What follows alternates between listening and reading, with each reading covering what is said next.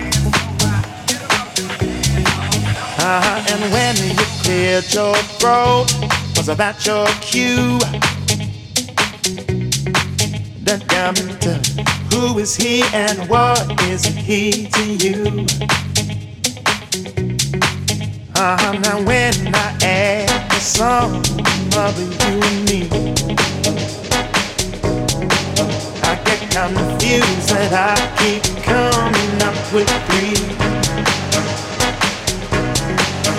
You're too much for one man, but not enough for two. Who is he and what is he to you? Is he to you?